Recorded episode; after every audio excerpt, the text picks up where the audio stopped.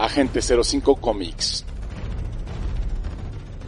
Agente 05 Comics, somos un grupo de geeks que lo único que queremos es que te entretengas de la mejor forma posible. Ok, soy Gustavo León, te agradezco y junto a Arman, Zarra, Chino, hacemos Agente 05. Ya sabes, estamos transmitiendo en vivo todos los jueves, a punto de las 10. 10 de la noche, ¿les gusta?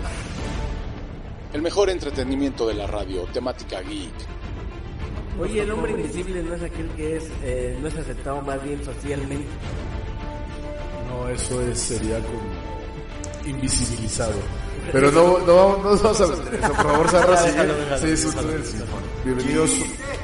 No, pues es después, es después. Ah, Es después. Ah. Godzilla no tiene chiste. Sí, claro. No, no tiene chiste, Godzilla. para el chiste. Que estás este medio rarito el día de Sí, hoy. ¿verdad? Como que aquí... Como que hace falta un Como que huele a sala de curaciones aquí en la cabina, ¿no? Sí o dos. Escúchanos a través de TuneIn Radio. Esto es Agente 05 Comics.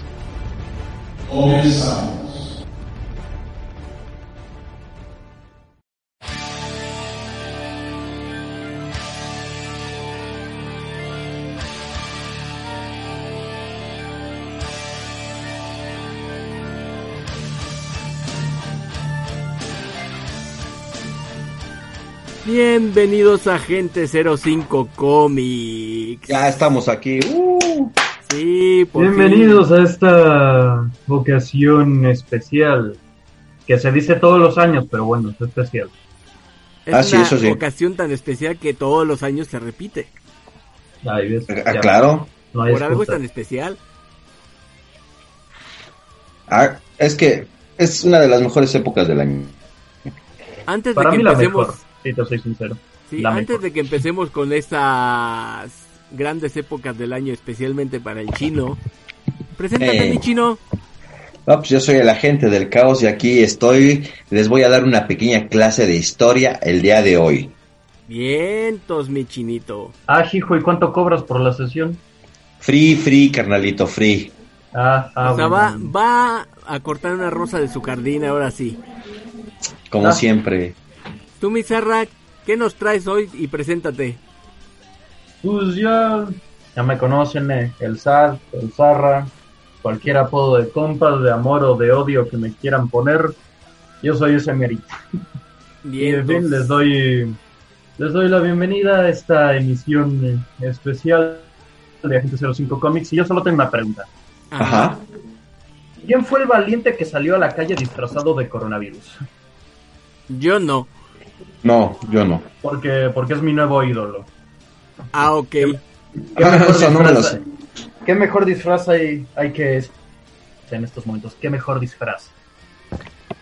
Ah, el chochi. Sin duda alguna, yo creo que es el disfraz de moda, el disfraz de novedad, el disfraz que puede llevar este año, señoras y señores.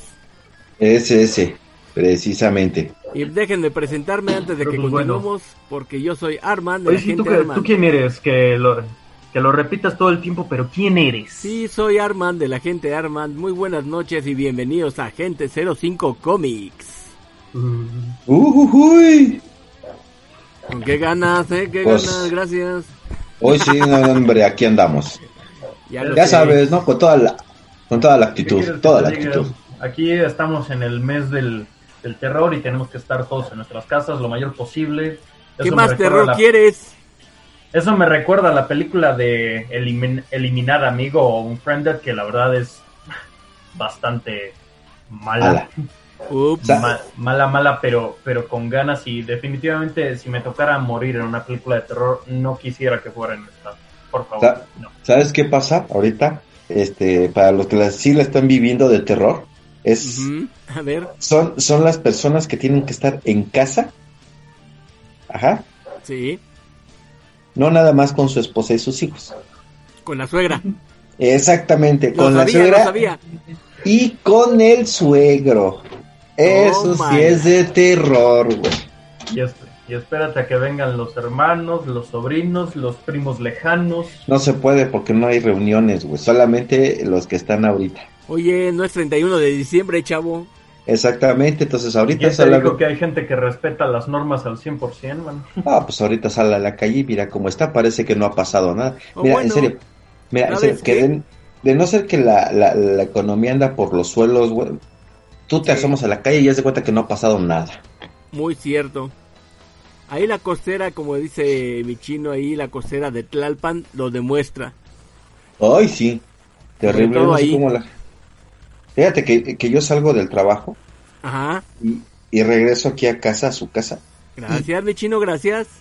y, y ya no salgo. Neta que ya no salgo. O sea, ¿qué sales? Ahorita no estamos ni saliendo nosotros. No, pues no.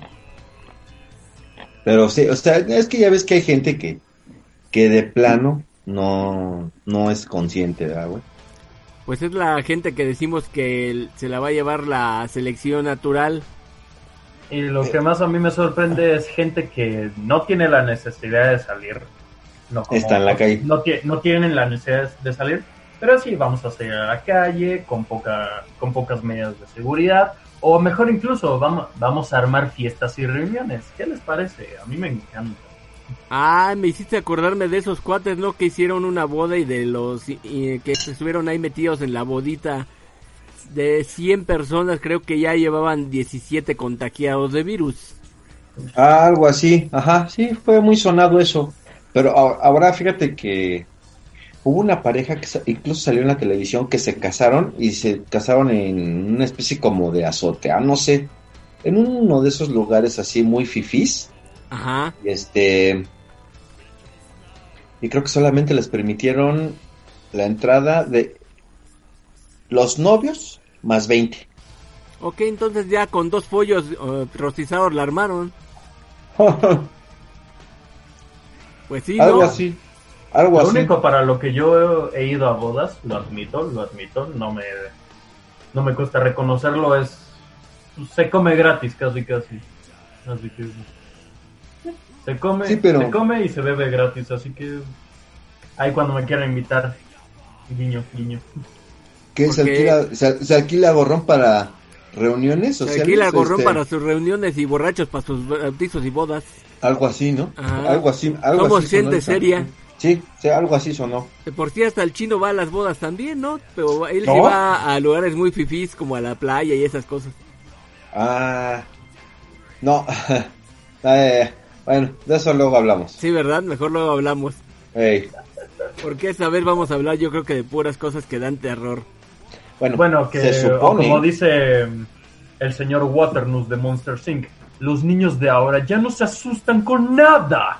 Pues tienes Pues razón. menudo ¿eh? susto que me acabo de echar yo cuando mi gata abrió la puerta sin que yo me diera cuenta. Ay, qué ¿Ahorita? rico. Es que estoy aquí, todo. habla- aquí hablando en confianza y no, no, me acor- no me acordaba que había cerrado la puerta y de repente digo... Y volteo y digo, no. ay". Y ya, Ok. veo, ah, está ya, chido. veo, ya veo que el- la gata gorda es la que está pasando y digo, no más, te la tengo jurada. Ah, bueno. Me las vas a pagar en algún momento. Todas juntas. Peluda. Todas juntas. Sí. No vas a cenar en una semana. Ya ves, ya el Serra ya se está poniendo eh, en materia ahora sí porque hasta le pusieron un susto que hasta brincó. Uy, manito. Pues, ¿qué te crees? A ver, cuenta. Que- Mi querido. Bueno, pues hace. eh, hoy es. Bueno, hace como tres días, dos días. Ajá. Yo llegué del trabajo. Y tengo unas cajas apiladas donde obviamente ustedes saben que tengo muchas figuras de acción. Ajá, sí. Entonces yo pasé sobre la sala hacia la cocina y es en la sala, eh, la sala donde están las, las cajas. No me preguntes cómo ni por qué se cayeron como seis cajas. Y son cajas de huevo. Ah, caray, así a la de a fuerzas. Hacia la de... Por... Por mis pistolas. ¿Tenían contenido frágil adentro o no? Eh, no, bueno, no es que todo lo tengo, hasta eso fíjate que con, todos saben que yo cuido mis figuras más de lo que cuido mi vida. Ujú. Entonces, pues sí, todo lo tengo emplayado y todo, o sea, todo lo tengo bien acomodado de tal forma que no se lastime nada. Ah, ok, muy bien. Porque dicen, Ah. el verdadero terror no es que las cajas se hayan caído, Sino que se dañe una figura- figura. sino que las figuras que habían dentro se hubieran dañado.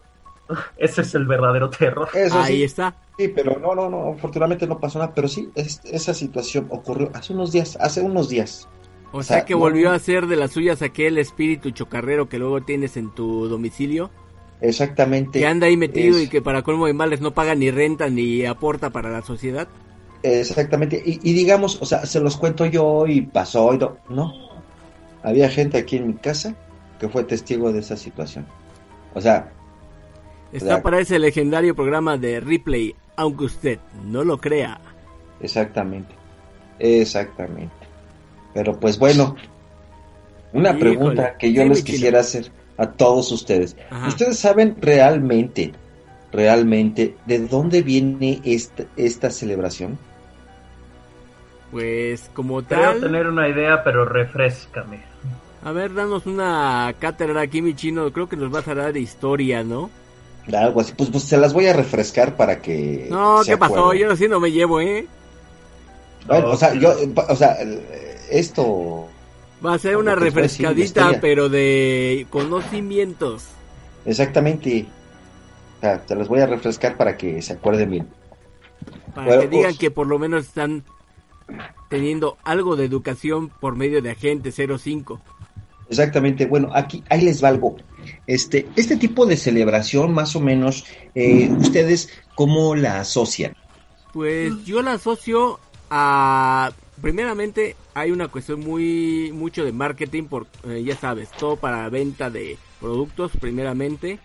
Eh, Y de, una de segunda- marketing te la sabes, ¿eh? De Ah. marketing te la sabes. Sí, y hay otra más que prácticamente va asociada desde sus orígenes con fiestas, pero que celebran las épocas de cosecha, si bien recuerdo. Exactamente. Bueno, Zarra, más o menos te das una idea. Pues creo. Creo que recuerdo más o menos hace unos programas. No me, no me acuerdo quién dijo. Tengo la idea como de que se supone que durante una noche los demonios vienen a la tierra, pueden habitar la tierra. Y la, ge- la gente para camuflarse y que no. que literalmente no les lleven a pagar cuentas. Se visten más o menos Como Como ellos. de una manera peculiar para hacer como que son los vecinos de la cuadra.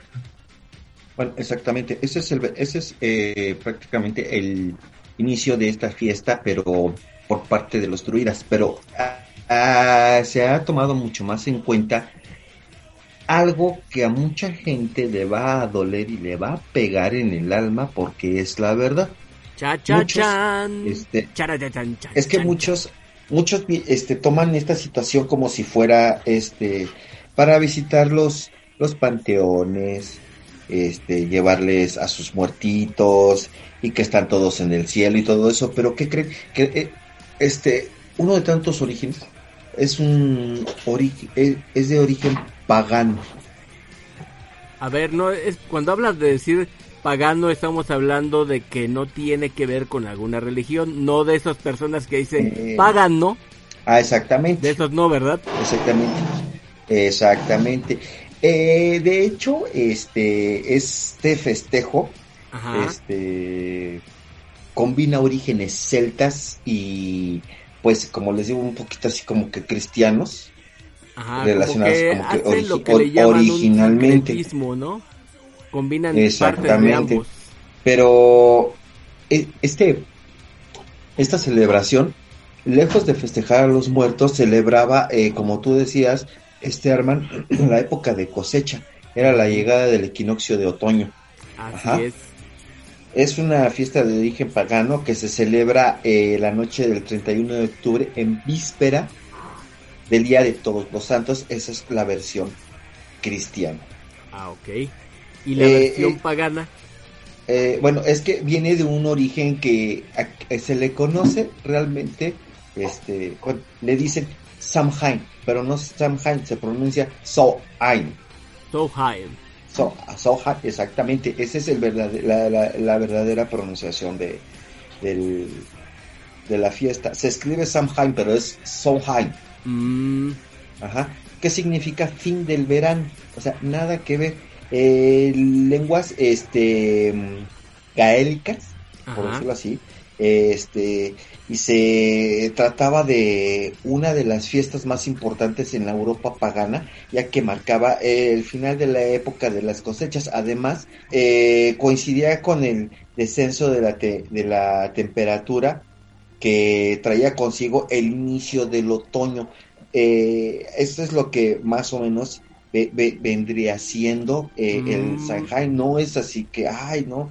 El Halloween eh, en el calendario celta, el 31 de octubre, se trataba de la última noche del año. Aquí este, el año se dividía en dos periodos, la mitad oscura que abarcaba el, el otoño e invierno y la mitad clara formada por la primavera y el verano. Mm, Ojo aquí, la creencia celta aseguraba que, el- este, que al principio de la mitad oscura, la división entre el mundo terrenal y el más allá se difuminaba y que estaba y que esta época era la más propicia para el regreso de las almas a este mundo. Vaya cosa. Y aquellos que que andan con una alma, entonces andaban de buenas. Pues yo creo que sí. Eh, Fíjate que aquí este, este esta celebración, el Ajá. se, se este se festejaba tres días. O sea que era una fiesta bastante grande. Era bastante grande. Y, y por ejemplo aquí vienen más, o sea, ahí puedo hablar de más, de más, este, de más fiestas y todo esto, ¿no? El, el Yule Blood, todo eso, ¿no? Pero bueno, eso ya vendrá siendo en su momento. Pero esta más que nada es una de las, este, historias más concretas de lo que viene siendo eh, la, la Noche de Muertos o el, el en, Ajá. en, la, en la creencia del hombre. O sea, si tú te pones a ver, realmente no tendría mucho que ver con lo que nosotros aquí estamos este, festejando.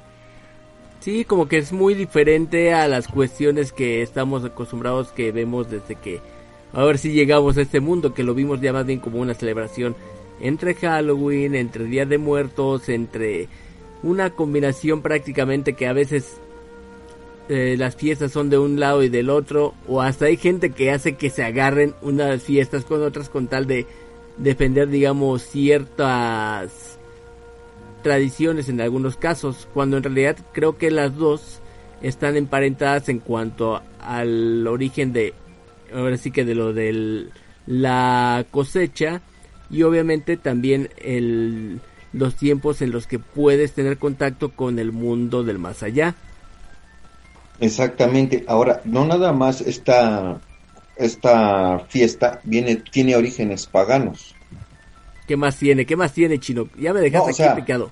No, o sea, o sea, no nada, no es la única fiesta con orígenes paganos, por este, bueno, lo dije mal, pero sí, no es la única fiesta con orígenes paganos que muchos religiosos, eh, sobre todo de la cultura, de la religión cristiana, han adoptado para sí. Sí, lo, prácticamente las adaptan para que en algunos casos las personas las pudieran aceptar donde estaban, en teoría, se podría decir, lo que hacían en aquel momento. Si no eran cristianos, casi más bien los católicos aplicaban mucho la cuestión de, de la evangelización y para poderlo hacer que fuera más fácil, obviamente la hacía es que se identificaran con las fiestas de, de los lugares. Así era más fácil que lo aceptaran. Exactamente, exactamente. Todo eso ha tenido una pequeña evolución, eh, bueno, una drástica evolución en cuanto a, eh, pues, ¿cómo te puedes decir? Evolución en cuanto a, la, a, la, a celebrar ciertas fiestas, ¿no? Ajá. Aquí, este, también, bueno, pues, los, eh, la gente que vive en Estados Unidos de América, pues, Que por cierto vamos a mandarles unos saludos porque nos escuchan bastante allá en Ah, Estados sí. Unidos. no, pues, este, un saludo es a Los Ángeles, San Diego, este, Texas si quieres también. No, pero, pero donde he visto que hay este gente que nos escucha, ¿no? Ajá. Minnesota, Minnesota. Y no estamos este, hablando de Nesa. Ah, no. Está, eh, Minnesota, Cheyenne, en Denver, este, ¿qué, qué otras partes? ¿Te acuerdas que creo que también había alguna vez descarga, creo que esta de Groenlandia o algo así, ¿no? O de Alaska.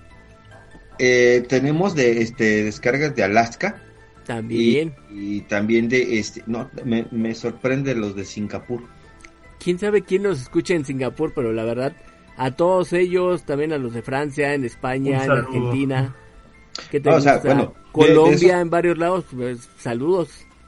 Sí o sea nos nos ahí, pero o sea, hay- hay esos países por ejemplo en Japón que nos escuchan en Japón También, ¿por qué no? Corea del Sur Sí, también.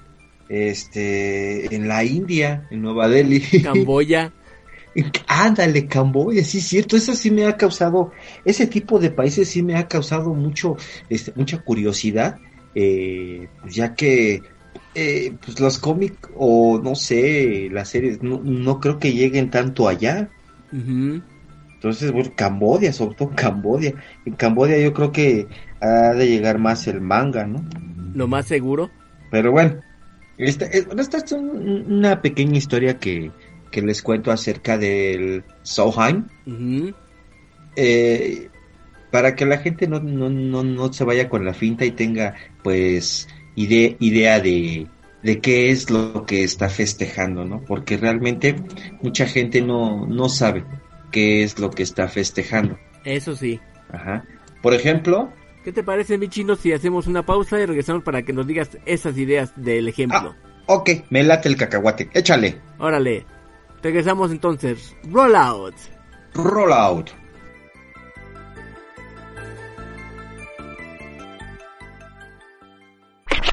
Estás escuchando Agente 05 Comics, AG05, AG05, AG05.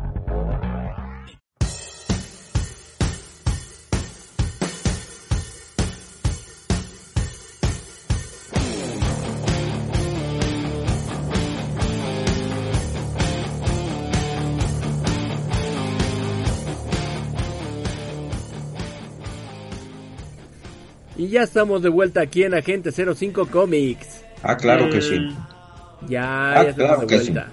Es que había que hacer eh, compromisos, ya sabes, de cortes y alguna cosa y producción nos decía que cortáramos, no había de otra, pero ya te estábamos interrumpiendo, bichino. Me decías que tenías un ejemplo, a ver, cuéntanos Ah, sí, ese bueno, ejemplo. este, bueno, es nada más para que ya le echen una pequeña estudiadita, una pequeña leidita a lo que les voy a comentar. Ustedes saben eh, que el árbol de Navidad, aparte de ya les que les había comentado de que era una tradición pagana, sabían que está eh, es una ofrenda a un dios nórdico.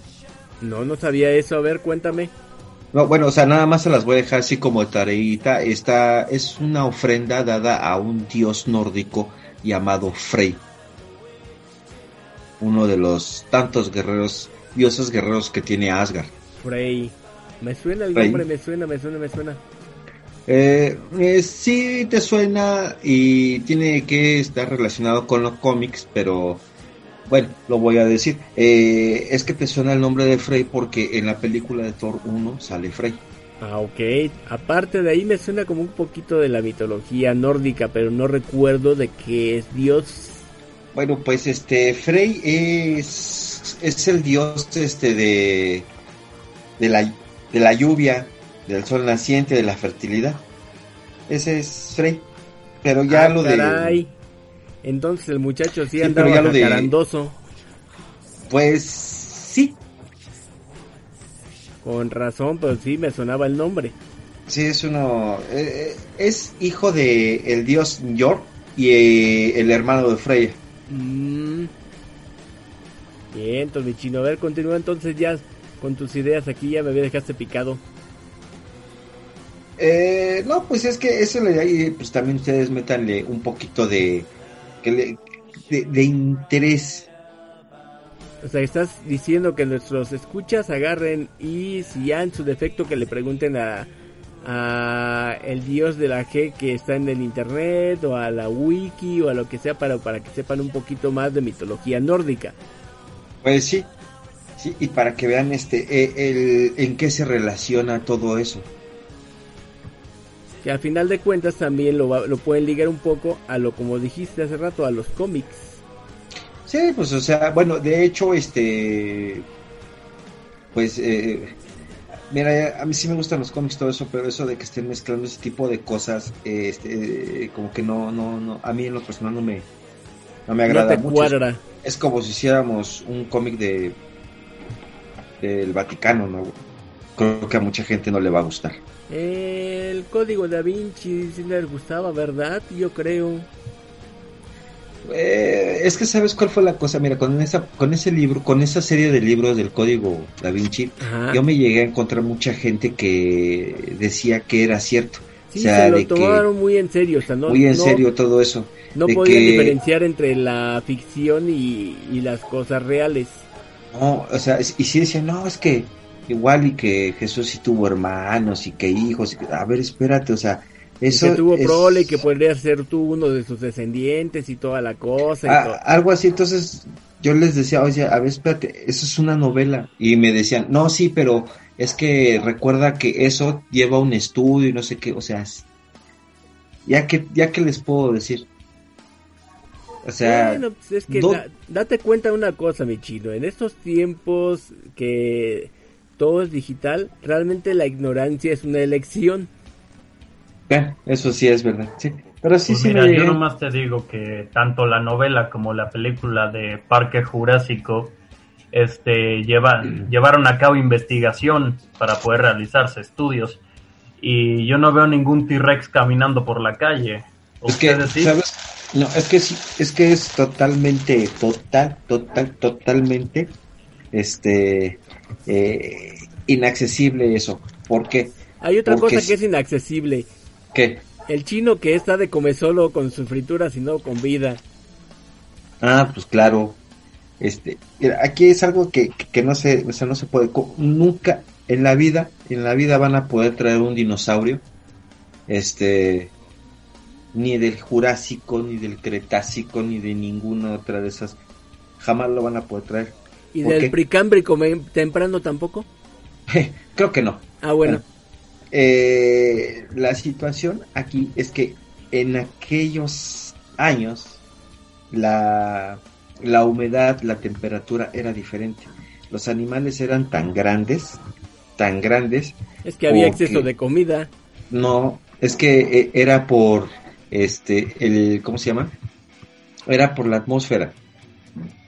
Había demasiado calor, era más difícil respirar, la humedad era era muy alta, entonces se necesitaban anima eh, bueno, pues cosas más grandes que pudieran adaptarse a eso.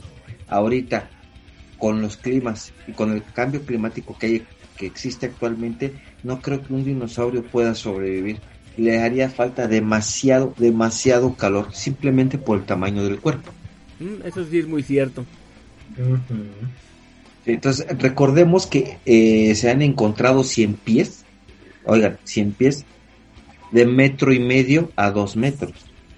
No quiero Fósiles imaginar cómo eran los, los mosquitos en ese momento. Capaz que te embarazan, chavo. Uy. No, brother. Vete, vete a Veracruz y verás. No, este, eh, eh, ah, bueno, ahí va, o sea, por ejemplo, Veracruz, ve el tamaño de los moscos de la playa, que son lugares muy calientes, y ve los mosquitos que hay aquí. Sí, O sea, la no diferencia de tamaño se nota. Exactamente. De hecho, cuando yo llegué por primera vez a Guadalajara y vi una lagartija, les juro que me espanté. Y yo, le, y yo les pregunté, ¿qué es eso? Me dijeron, una lagartija. O sea, una lagartija de casi 30 centímetros con todo y cola. Casi casi estaba como la escena de Monster Inc. Mira, un pejalagarto. Algo así. Algo así. Así estaba de seguro, mi chino. Sí, no, tremendo, ¿eh? O sea, los animales en, obviamente se desarrollan este de diferente manera dependiendo del clima. ¿No? Órale, sí. Ujú, te, te escucho, te escucho, vas bien. Te escuchamos. Entonces, en la vida, mi estimado amigo Sa, vamos a ver un T-Rex caminando en la calle. En la Eso es muy cierto. Probablemente, probablemente, ahora que encontraron al, al mamut, probablemente, y esto quién sabe, al mamut sí se pueda. Aún así sería también más o menos difícil. Pues sí. por Porque igualmente el mamut acostumbraba, era un animal que acostumbraba a vivir en bajas temperaturas y aunque lo lleváramos al Polo Norte o a Alaska, sería eh, complicado mantener a ese animal con vida por el tiempo suficiente. Exactamente, no, no, no se daría. Igual tampoco se daría. Pero bueno, eh, sigamos con el terror y acabamos con eh, la clase de, de historia, ¿no? Así historia es, ya natural. sigamos con el terror, chavos. Sí, pues bueno, eh, el origen de esta fiesta de Halloween es, es el origen pagano que a mucha gente mm, no le gusta y no quiere hablar de eso porque, No le gusta reconocerlo en cierta manera. pues no, no les gusta reconocer ese tipo de situación. ¿Qué O te digo, que- chino? ¿Y a qué crees que se deba que no lo quieran reconocer? Tal vez por algunas cuestiones de ideas, de lo que les han inculcado, quizá. Pues e- es que es todo eso, o sea, es, es la mezcla de todo eso. O sea, la gente jamás va a reconocer. Mira, a nosotros, de niños, nos enseñaron que el árbol de Navidad se ve bonito, ¿Sí? de que festejamos a la, la venida de un Mesías, Sí. ajá, de que debemos de dar una cena abundante ese día. Es su cumple, si no, pregúntale. Eh, sí, o sea, sí tienes razón, pero es, regresamos a lo mismo. Muchas de esas fiestas tienen el origen pagano de los celtas, de los vikingos, de los druitas, de todo eso. Sí, coinciden y vienen de aquellos lados la mayoría.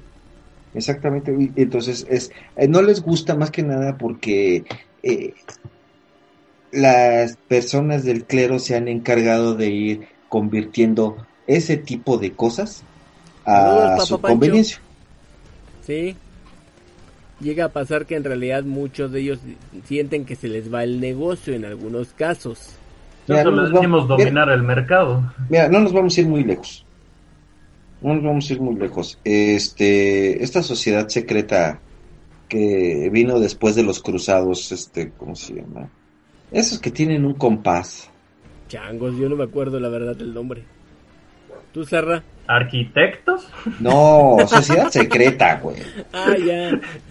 Mira, me- me- yo me acordé de los magios con, con los Simpson. No, algo así, pero es real, este, Los masones. los masones, Ajá. los masones. Ah, es algo así como lo que ocurre con los masones, ¿no? Una vez de que los caballeros de la élite, este, de la iglesia se deshacen de la iglesia, que se crean los masones, que es lo que pasa. La iglesia los persigue, los manda a quemar vivos, y los pocos que quedan vivos, acuérdate que se llevaron muchas, muchas cosas que eran de la iglesia, entre ellos el Bafomet. El Bafomet es, lo, es, es, es la estrella invertida que tiene un macho cabrio sentado sobre un cofre árabe. Ya es cierto. Sí, pero ese era un símbolo que se usaba en las cruzadas para causarles terror a los árabes. Mm, Entonces, dato chino, es cierto. entonces ellos se salen de la iglesia, se separan y la iglesia se enoja y dice, no, pues ahora estos cuates son malos y el Bafomet es satánico. O sea que prácticamente son los que están en el equipo contrario. Así que los de la porra échenseles encima. Mazo, Mm, Algo como, como si fueran las barras de los equipos de fútbol, unos contra otros. exactamente. Y es ahí a donde, por ejemplo, Sarra dice que ahí viene el business. Sí, ahí comienza todo el business. Exactamente. A ver, continúa con lo de la fiesta, mi chino. Sigue, sigue, sigue.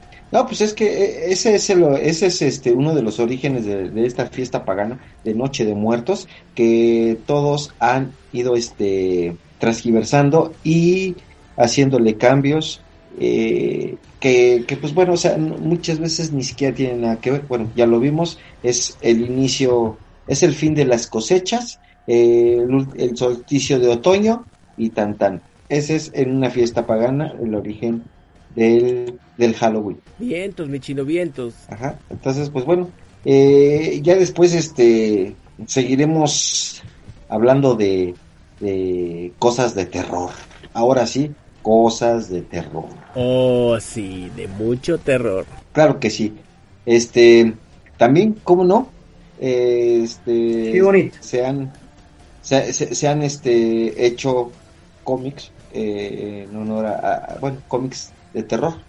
Ustedes sabían que hubo un cómic de la bruja de Blair. Creo que sí, yo recuerdo haber visto alguna vez Sí. la portada de uno. Bueno, este, ese, ese cómic eh, se realizó a partir de lo que fue la, la película. eh, en- fue al año siguiente de que se realizó la película. También este Marvel Comic inició con este cómics de terror.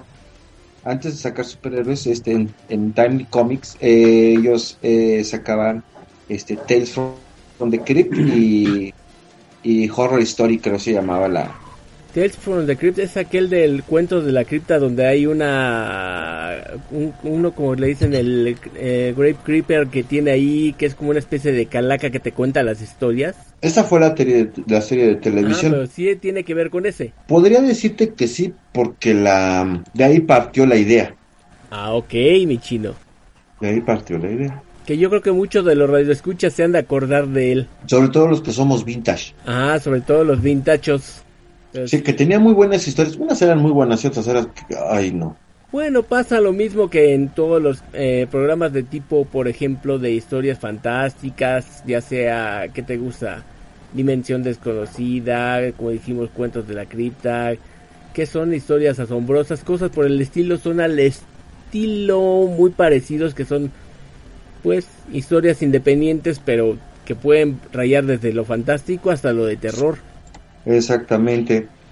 Bueno, pues este también eh, pues las plataformas no se han quedado este atrás y han, ya han sacado este sus propias eh, series eh, de terror.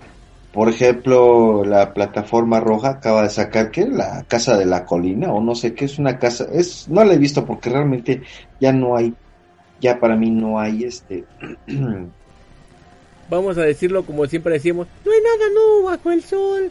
No, es que ya no hay, exactamente, y no hay nada que realmente te ponga los pelos de punta. El último que vi que realmente me puso los pelos de punta fue este, Fue ver caer tus cajas. no, el, de- no, en película, El Conjuro, pero la Ah, 1, ok, la 1 sí. que fue la única película que realmente me arrancó un pedazo del alma. Ah, caray, pobres de los que estaban a un lado. Pues sí, bueno, pues esto fue eh, parte de la historia pagana del Halloween. Eh, vamos un corte y regresamos, ¿les parece? Así es, vamos a un Bien. corte, regresamos. Si no te estoy preguntando. Ya, Oh, vámonos. que la vámonos. Dale. roll out. Roll out.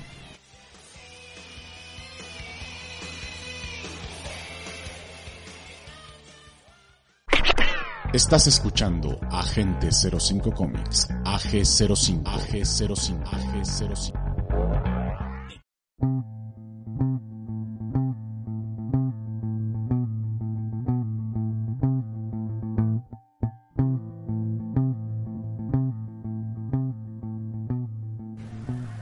Y estamos de vuelta en Agente 05 Comics en este Ay, especial de Día de Muertos, Halloween o de lo que se presente por estas fechas. Ay, de veras, ¿eh? De veras. Pero Sí, bueno, ¿verdad? De veras con estas fechas. ¿No les digo? sale. Ya ves la vida. Sí, así es la vida con esto.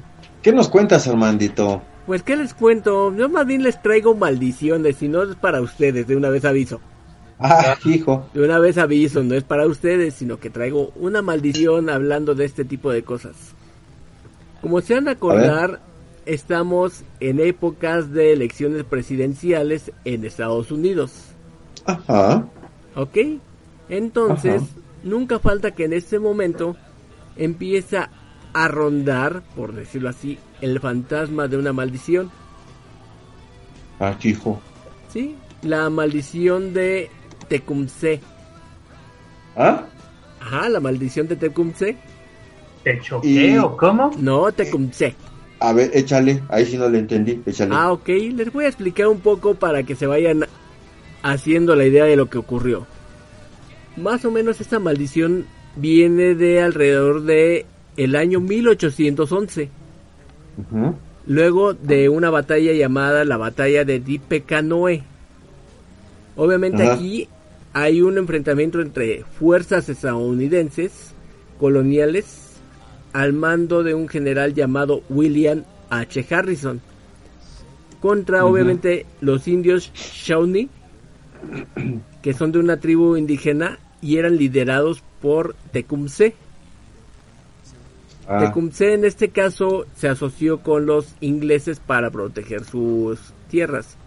A final de cuentas aquí aplica lo que ocurre en muchas, pero muchas, muchas historias donde hay, digamos, un pueblo que invade al otro y prácticamente lo extermina.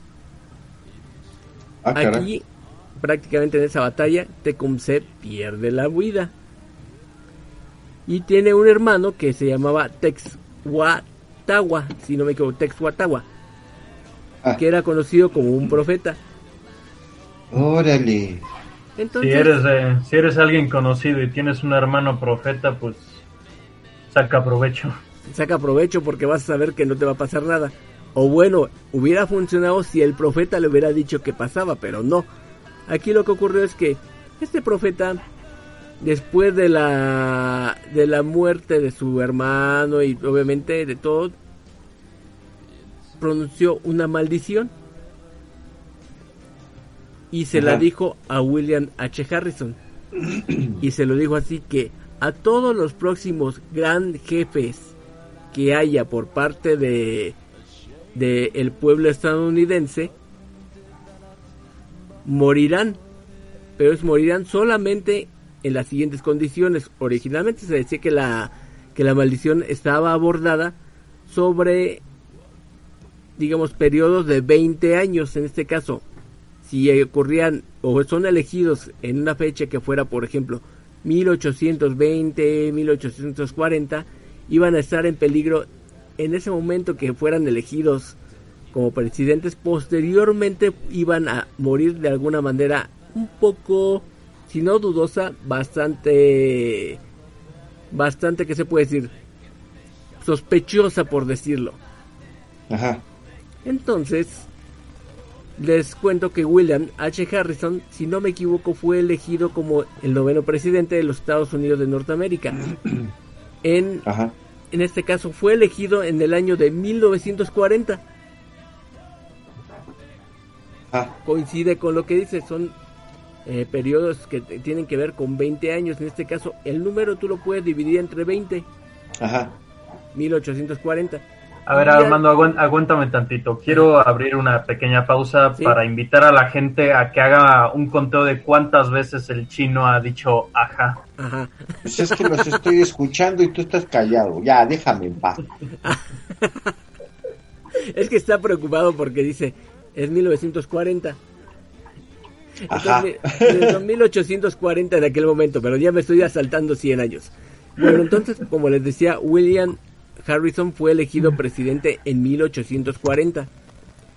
Y obviamente en 1841, después de haber jurado ahora sí que la presidencia, al canijo se le ocurrió salir a dar su discurso en medio de un espacio con mucha gente, pero se puso la de la casaca de yo pues las puedo todas, entonces se fue a dar su discurso bajo unas temperaturas muy bajas.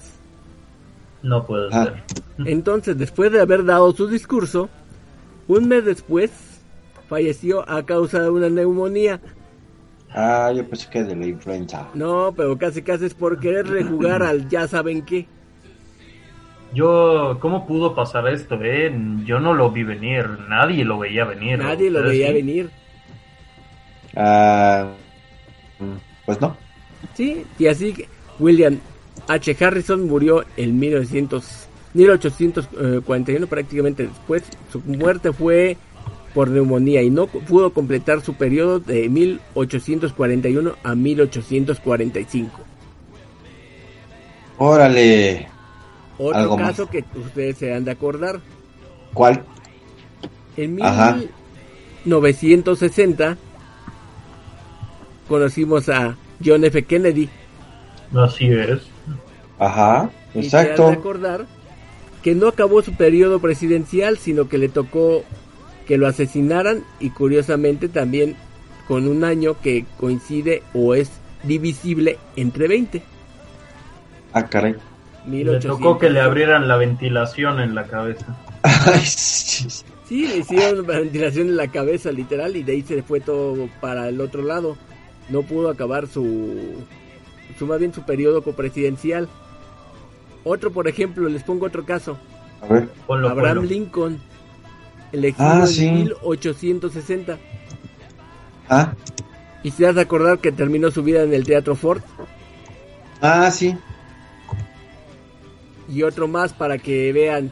James Garfield, y aunque haya sido la inspiración del gato, por el apellido, este Sí. presidente que estuvo en 1880, su muerte ocurrió un año después, asesinado también. Y por un Ah, abogado, Cu- Curiosa historia la de los presidentes. Exactamente, y los- estamos en el 2020. Ajá, a eso voy. Y este señor había fue muerto por un abogado al cual le negó un cargo político, o sea, no tuvo su hueso y le tocó también que se lo llevara a la huesuda. Y ya para que no te vayas muy lejos, pues aparte de eso, resulta que estamos en el año 2020. Ah, Pero antes de eso también quiero acercarme un poquito a... Te has de acordar a uno que fue yo creo que muy conocido cuando éramos niños, mi chino. ajá, sí, a ver, Ronald ¿cuál? Reagan. Ah, sí. Ronald Reagan, que fue este. eh, víctima de un atentado. Ajá. No, dicen las malas lenguas o la gente que estuvo cerca de él que él es una de las personas que empezó, digamos, a difuminar esa maldición porque Ah, pudo sobrevivir al atentado. Aunque Ajá. dicen por ahí que todo tenía que ver porque su esposa Nancy iba a ver algunos chamanes o en este caso astrólogos para que en este caso lo protegieran Nancy Reagan, sí. Después ya no pasó nada, por ejemplo, con Bush, pero ya llegamos a nuestras fechas actuales. ¿En qué año dijiste que estábamos, mi chino? Que estamos ahorita sufriendo los dos. 2020. Ajá. Pero, pero, pues, ¿sabes qué? O sea, Bush no, no, no, no, le entró. pasó nada, no le entró no le nada. pasó nada. Pero, o sea, pero ¿sabes qué? Acuérdate que fue el que eh, empezó con todo esto de, de las guerras y Ajá. a estar este, patrocinando todo eso. Sí, te acuerdas que gracias a él pasaron todo ese tipo de cosas. Y hacían algunos algunos clásicos chistes aquí que era cómo as- espantabas a los enemigos, ¿no? Con el nombre de Bush. Ah, sí, claro. Ajá. Pero a lo que voy es que ahora ya estamos en el año 2020, teniendo elecciones en Estados Unidos. Ah, estamos a menos de una semana ya. Ajá, a menos de una semana.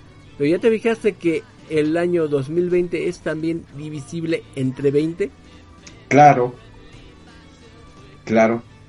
Pero. Que podría pasar que esta maldición vuelva a alcanzar al próximo sucesor y que esté en la Casa Blanca. ¿Crees que le pueda pasar? Este, bueno, es que ahorita eh, podría ser Joe Biden, ¿no? Ajá. O a lo mejor el Dorito con patas reelegido. Imposible saberlo es. Imposible saberlo hasta después de unos días que nos va a tocar escucharlo, pero ahí les dejo para que vean por qué una maldición podría pasar. Tú no sabes, podría pasar lo de una de dos, la maldición que sea igual a unas imágenes que vimos en Los Simpson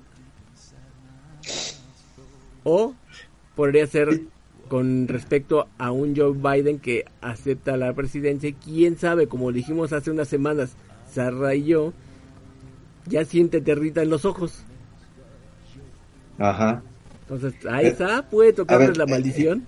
Sí, bueno, de hecho, este, ya, ya hemos visto que, que ha sido este como una especie de déjà vu, este, Como si lo hubiéramos vivido anteriormente, alguna otra sí, cosa, ¿no? ¿no? O sea, ese tipo de cosas que ha pasado que los Simpson han, este, Digamos, semidescrito algunas situaciones que podrían pasar a futuro.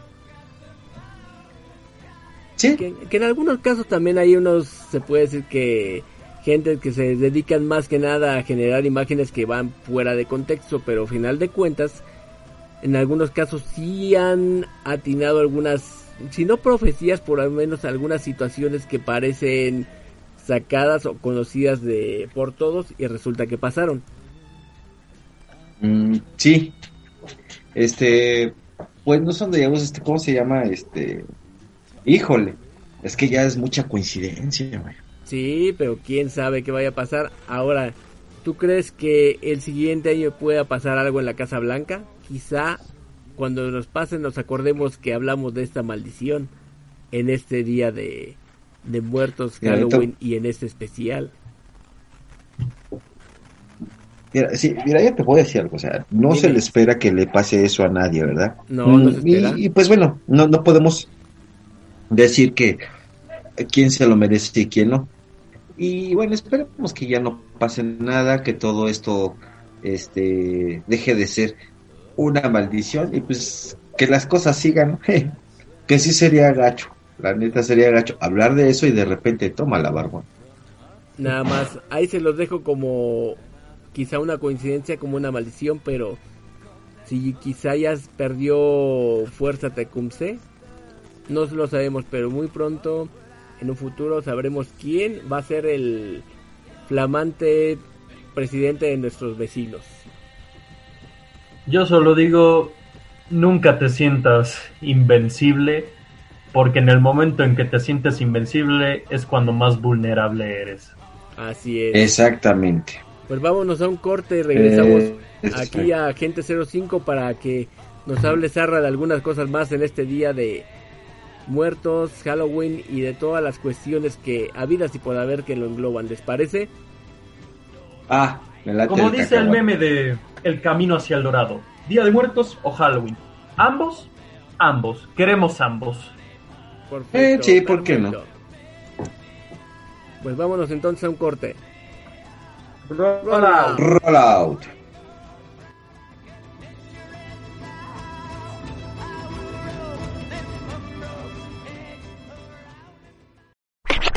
Estás escuchando Agente 05 Comics, AG05, AG05, AG05.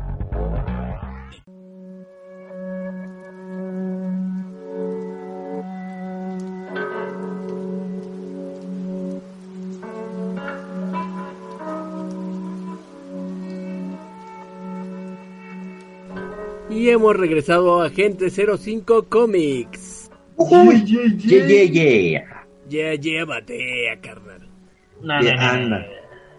Pues llegamos es a la última sección con nuestro agente SAT. A ver, mi querido Sarra, hoy nos vas a hablar de algo interesante, supongo.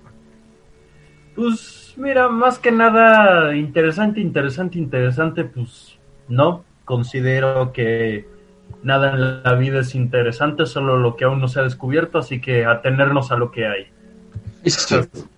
Bien, Así socio. que simplemente voy a limitarme en esta ocasión a dar unas cuantas recomendaciones, ya que para mi desgracia me voy a ver un poco corto debido a que, que uno pensaría que por la situación, más o menos los trabajos y las escuelas medio se rebajarían, pero no, pare- parece que hasta les dieron ganas, así que no dispongo del tiempo suficiente, así que para no dejar esta sección vacía, voy a hacer unas cuantas recomendaciones, no solo de juegos, sino también de películas incluso. A lo mejor me meto con un, un poco con cómics y libros, pero bueno, el caso es que vamos a empezar de una vez porque el caos se lo está llevando la fiera. Bueno, para empezar voy a hacer un pequeñísimo recopilatorio de juegos. Obviamente va a haber grandes juegos que voy a dejar de lado. Ajá. ¿Por qué? Porque para, para bien o para mal, juegos de terror hay muchísimos. Buenos, también hay muchos. No tantos como malos, pero sí hay bastantes. Así que voy a empezar con un juego que yo estoy segurísimo que la mayoría conoce. Outlast.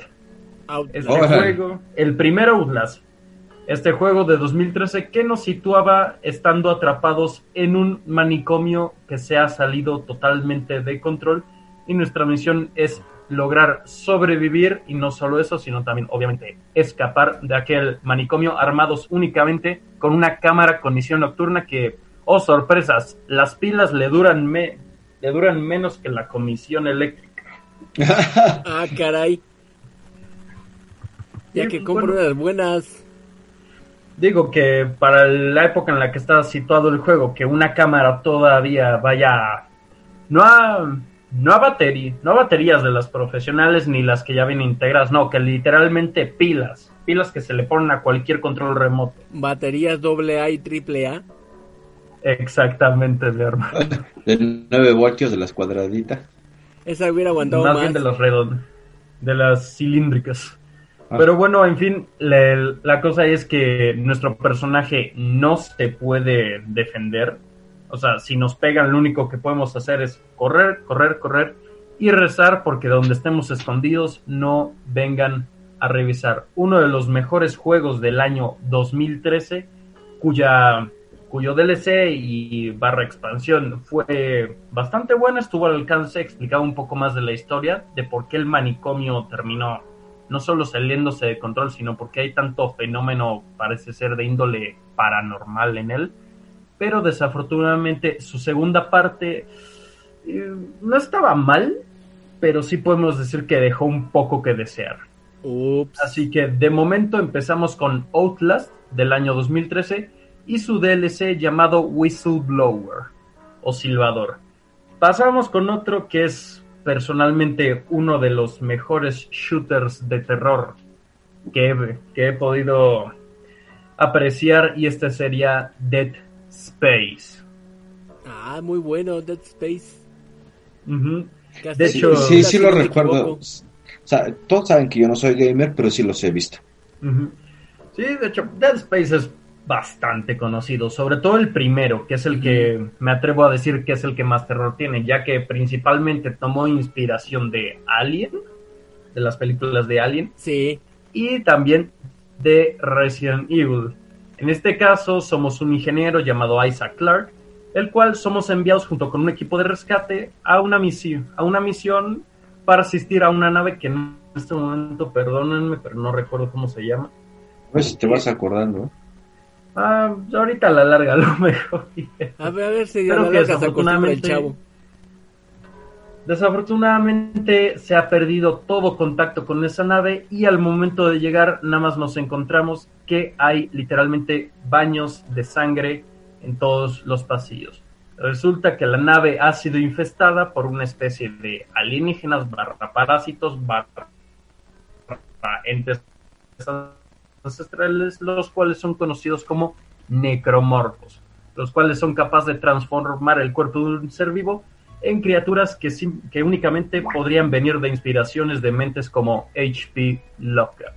En este juego sí nos podemos defender, pero ojo, la, muni- la munición que tenemos para defendernos Ajá. no es precisamente mucha y a estos necromorfos únicamente se les puede matar amputándoles sus extremidades, ya que aunque le metas un escopetazo en todo el pecho, el cu- cuate va a seguir de pie.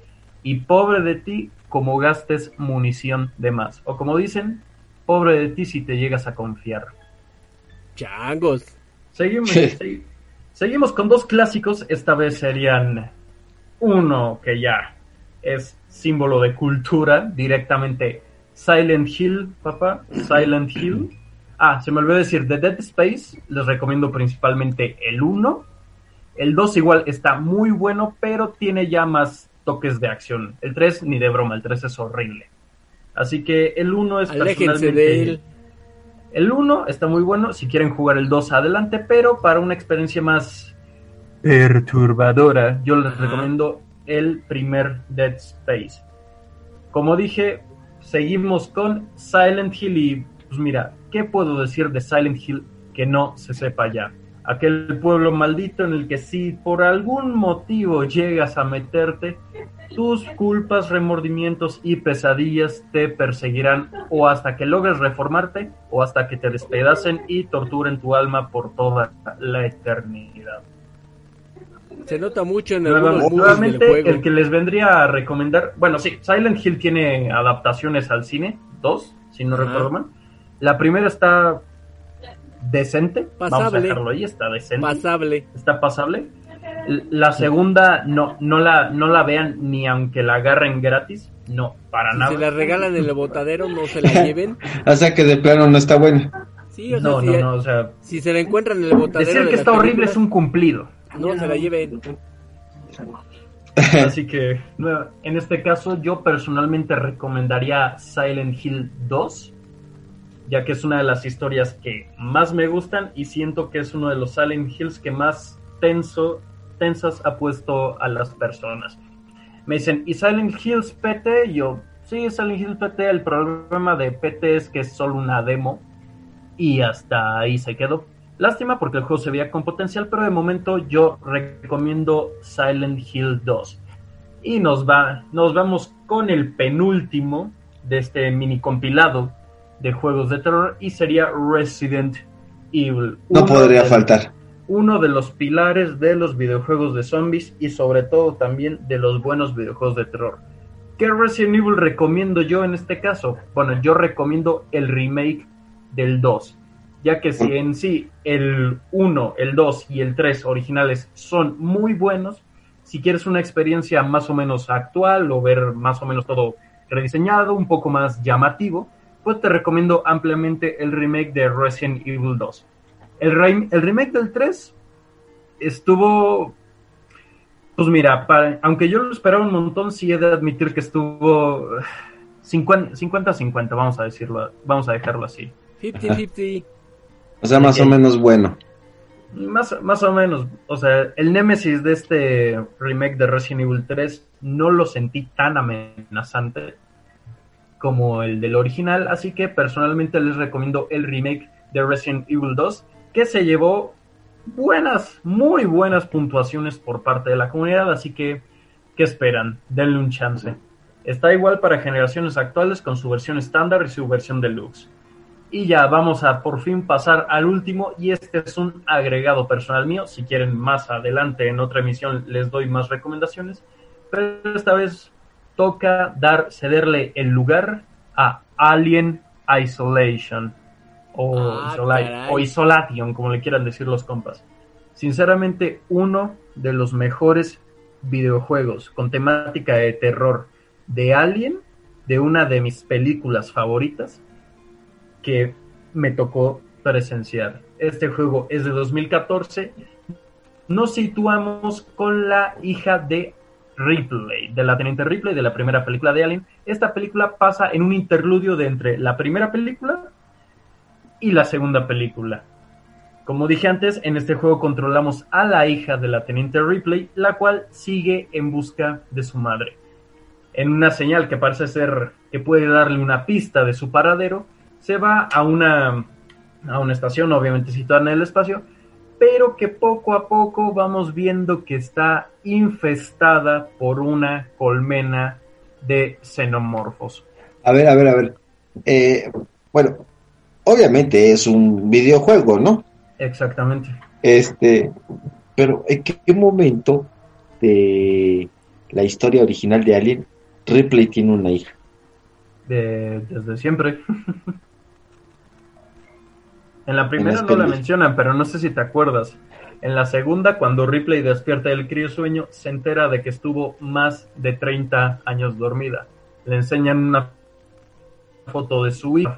Afortunadamente falleció a la edad de 63 y Ripley no pudo estar ahí para celebrar su cumpleaños. Ah, sí es cierto. Ya, es que, no, pues es que obviamente ya son detalles que uno ya no se acuerda. ¿Hace cuánto que fue esa película? Uf, uf, uy, chavo, empieza a hacer las cuentas. ay, Pero bueno, en fin, mucho. este juego literalmente buenísimo.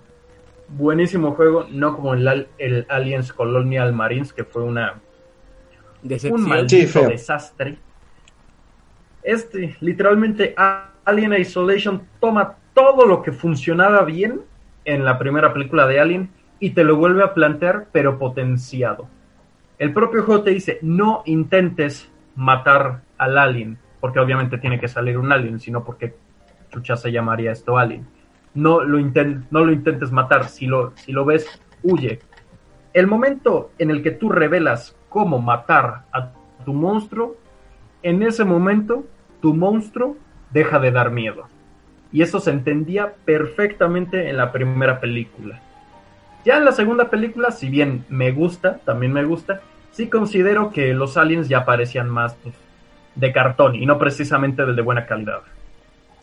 Así que nuevamente en este juego vuelve la tensión, vuelve el peligro, no solo de parte de los aliens o el alien, sino también de otras amenazas que nos iremos topando en la estación espacial. Recuerdo, Alien Isolation salió en el año 2014 y lo pueden encontrar para las generaciones actuales.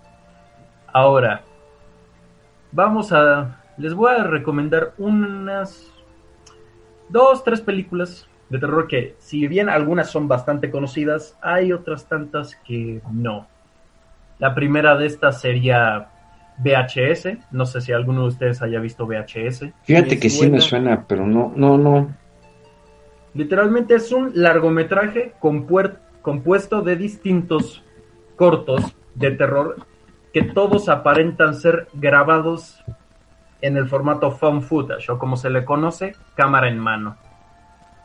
Mm, al estilo de Bruja de Blair.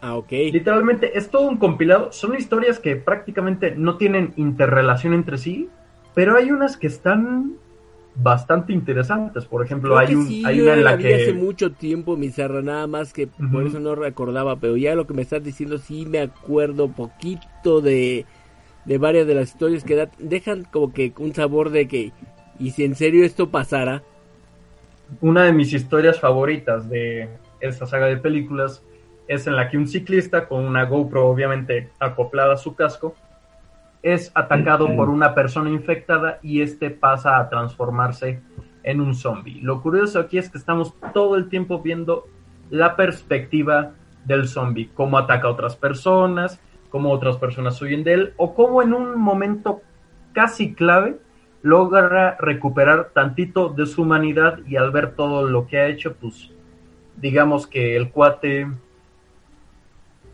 entra en colapso, pero no les voy a decir más. Son, si no recuerdo mal, tres películas. La primera para mí es la mejor. La segunda está bastante bien. No creo que le llegue a la primera, pero está bastante bien. La tercera, no recuerdo si es la que se subtitula VHS Viral, pero sí, es literalmente esa es.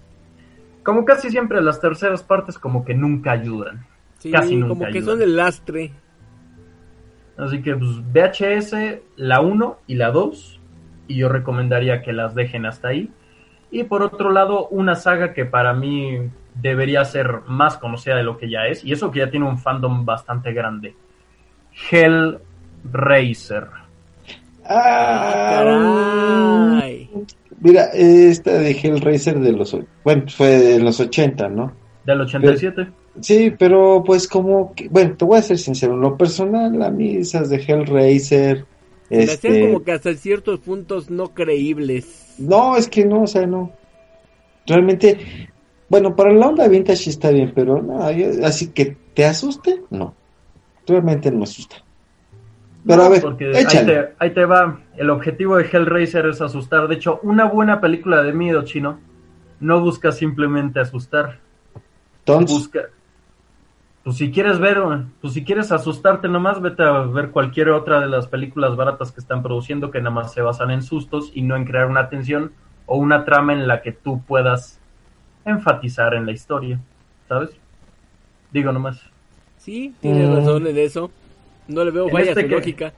En este caso, la primera película de Hellraiser personalmente es mi favorita. Llega a, cre- llega a crear ciertos conceptos sobre que no es como tal demonios lo que estamos viendo. Simple- simplemente son seres que, aunque suene ridículo, se propician a dar experiencias y placeres inigualables a cualquiera que se atreve a invocarlos. Más que nada basándose en el dolor, tanto físico como espiritual. Y es aquí donde pues, obviamente nació nuestro queridísimo Pinhead, o también conocido como el líder de los cenobitas, o más conocido como los sacerdotes del infierno. En esta ocasión, la primera y la segunda yo diría que son las mejores. El resto, que son un, un montón, no al Uy, grado de... son creo que cinco o seis, ¿no? No al grado de pesadilla en la calle del infierno o viernes 13, pero sí son, son unas cuantas. En este caso yo solo les recomiendo la primera, que es como que es cuando se empieza a plantear todo. Y aparte la actuación de Doug Bradley es es de calité pura. Y en la segunda crean un concepto del infierno y sobre el propio demonio, que ahí lo llaman Leviatán, que puede llegar a hacerle bastante interesante a los que tengan curiosidad. La tercera, la cuarta y la quinta mm, y la sexta y la, las que le sigan, no. Simplemente no. Digo, a no- Evítenlas. A, no a no ser vean. que las quieran ver por, palo, por palomear si no tengan nada más que perder, pero aún así yo les diría que mejor no. ¿Quieren Pues seguir aguantando la, la cuarentena? Entonces no las vean. Fíjate que, déjame decirte que ese nombre que dijiste, este, Sara, sí es, sí es un demonio y sí existe. Pinhead, No, Leviatán. ah, obviamente que existe. Bueno, Bueno, en el depende de las diccionario de de, la, cada quien.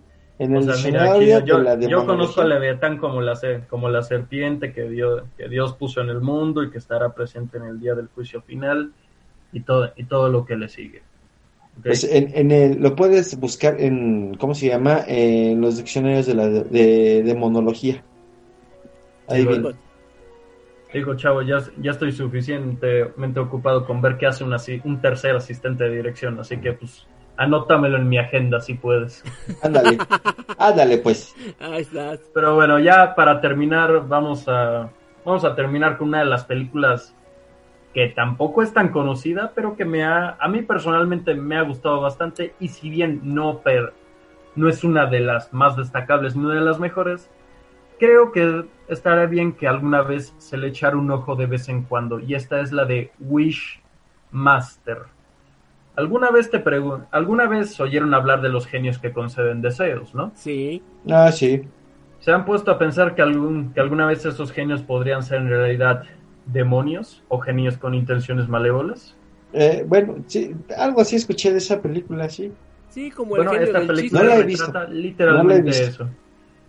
Existen seres, los seres normales, los seres angelicales y los conocidos como jinns, que son literalmente la representación de los demonios. En este caso nos, nos encontramos con una protagonista la cual debe enfrentarse a uno de ellos, ya que ella es la persona que directa o indirectamente lo invocó. El Jin, para poder invadir la Tierra, está forzado a concederle tres deseos a la persona que lo haya invocado, y sólo así podrá abrir las puertas del infierno a la Tierra. Claro, puede concederle deseos a otras personas, pero desafortunada o afortunadamente para nosotros, estos deseos no serán contados. Nada más que si tú le pides un deseo al Jin y tú no eres la persona que lo invocó, digamos que en algún momento el Jin pasará a cobrar el precio de tu deseo, el cual sería equivalente a tu propia alma. Nuevamente, una película que a mí me parece bastante interesante, pese a no ser de las más destacables. No es muy larga, una hora y media de duración. La primera, en este caso yo sí les recomiendo solo la primera, la segunda me gustó, pero no, ni de broma está al alcance. Es de 1997 y es dirigida por Robert Kurtzman y de, en los productores encontramos a uno de mis directores de terror favoritos, Wes Craven. Esta, peli esta película y las dos primeras de Hellraiser las encuentran en la plataforma de la A azul o blanca con fondo azul, como le quieran llamar. Mm, Así que hasta aquí dejo esta mini sección de, re- Wow. de recomendaciones. Así que tienen, tienen para revisar. Si las quieren revisar, adelante. Si no las quieren revisar, también adelante. Si las revisan y, y resulta que no les gustó, pues me pueden echar mis mentaditas por chorero y por tener pésimos gustos. Yo aguanto. Me da igual, dices, ¿no? Pues la sí, revisen bien, si no también, y me da igual. pues sí. Digo, nuevamente aquí, aquí terminan las recomendaciones y de momento solo me cabe desearles un feliz Día de Muertos, feliz Halloween o feliz Día de los Demonios en la Tierra o como sea que lo celebren ustedes. ya Ah, bueno. estás. Bien, entonces. Mi chino, despídete. Tú que Adiós. pareces más bien el anfitrión de esta emisión. Adiós. ¿Ya? ¿Te vas? ¿Ya? Ok. Y Ya, pues yo me despido también. Soy Arman de la gente Arman. Muy buenas noches. Espero que les haya gustado este programa de Día de Muertos, de Halloween. Igual, donde ¿eh? hablamos de varias cosas. Y por qué no, espero que se hayan entretenido con nuestros temas, con todo lo que hablamos. Y ya saben, denos ahora sí que su preferencia como han estado este mes en todos sus hogares o por acompañándolos en el momento que están, no sé, haciendo ejercicio o en la sana distancia, pero muchas, muchas gracias por preferir Agente 05 Comics. Oh yeah, baby. Oh, yeah, sí, se les agradece, pero les digo algo, Dime, me da igual. ok, está bien. A mí también. Ahí nos vemos, pues. Es lo mismo, chino. Sale. Sale. Dios. Venga, Así que, nos como vemos. dicen por ahí, roll out. Roll out.